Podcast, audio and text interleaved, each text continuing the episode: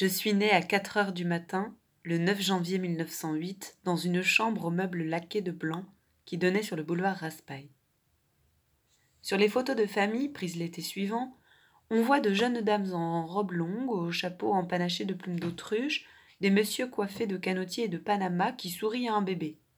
Ce sont mes parents, mon grand-père, mes oncles, des tantes, et c'est moi. Mon père avait trente ans, ma mère vingt et un, et j'étais leur premier enfant.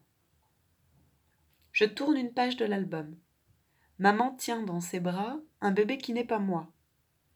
Je porte une jupe plissée, un béret, j'ai deux ans et demi, et ma sœur vient de naître. J'en fus, paraît-il, jalouse, mais pendant peu de temps. Aussi loin que je me souvienne, j'étais fière d'être l'aînée, la première. Déguisée en chaperon rouge, portant dans mon panier galettes et pots de beurre, je me sentais plus intéressante qu'un nourrisson cloué dans son berceau. J'avais une petite sœur. Ce poupon ne m'avait pas.